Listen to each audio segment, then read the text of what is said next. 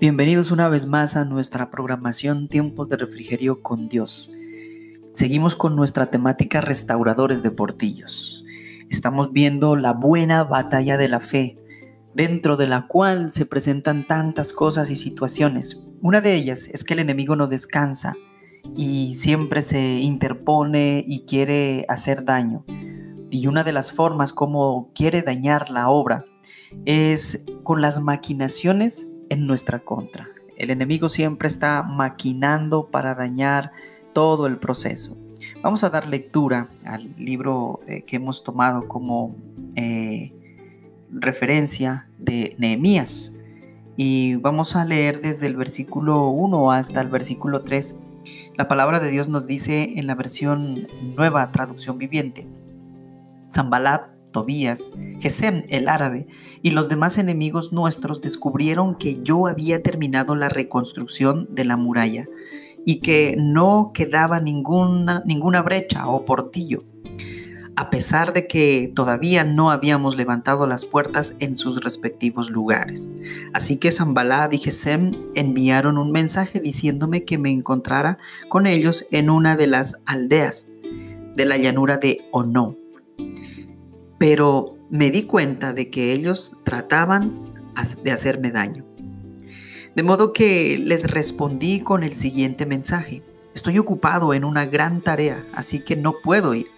¿Por qué habría de dejar el trabajo para ir a encontrarme con ustedes?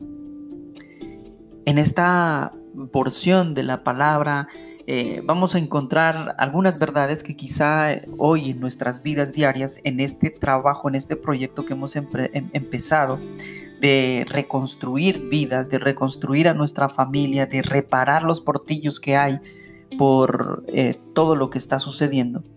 Vamos a ver que cuando servimos en la obra de Dios, en la medida que avanzamos en los procesos, el enemigo trabaja al mismo ritmo para desbaratar los propósitos de Dios. Se vale de diferentes estrategias para destruir la restauración o los muros que ya se han levantado.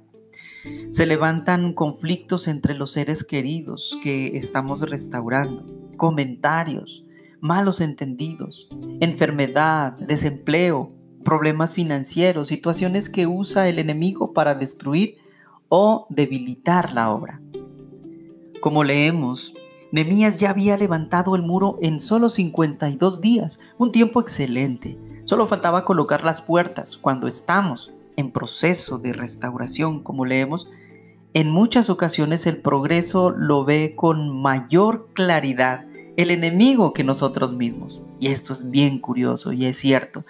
El enemigo está más atento de lo que nosotros hacemos que lo que que, nosotros mismos. Entonces tenemos que tener en cuenta eso, el enemigo está ahí pendiente.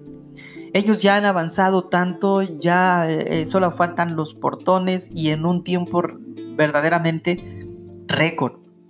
52 días levantando esos muros.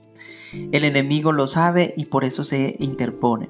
En un tiempo récord avanzaron y como le dice en el, en el pasaje, todos observaron que ciertamente era una obra de Dios. Era como un milagro, Dios había intervenido ahí, porque Él les brindó el apoyo y dirección para culminar el plan. Pero actualmente, ¿cuántos hemos realizado algo para Dios? Y cuando todo va de manera excelente, cuando todo va, todo avanza de manera ideal, algo, algo sucede y nos damos por vencidos muchas veces. Desistimos, dejamos el trabajo sin terminar, sin caer en cuenta que es el enemigo apartándonos del propósito de Dios. A veces vienen situaciones familiares que nos hacen la esquiva, que no quieren continuar. Nosotros tenemos que seguir. Recordemos, recordemos que em, tenemos que seguir avanzando. El enemigo se interpone, pero tenemos la arma secreta que es nuestra comunión con Dios, la oración. ¿cierto? En el versículo Dios dice así que Zambalad y Gesén enviaron un mensaje pidiéndome que me encontrara con ellos en una de las aldeas de la llanura de Ono, pero me di cuenta que ellos tramaban hacerte, hacerme daño. Para Nemías, lo que hacía para el Señor era lo más importante. Así que así levantaran comentarios, eh, críticas, nada lo haría desistir. Él estaba siendo dirigido por Dios. No se distrajo ni eh, cambió su dirección por ninguna causa. Esto nos debe motivar. Su pasión, su entrega, su enfoque por cumplir la meta, su carácter, algo que debemos imitar. Cuando hacemos algo para Dios y sabemos que Dios nos está enviando a hacerlo, debemos colocar toda nuestra fuerza y pasión en su obra.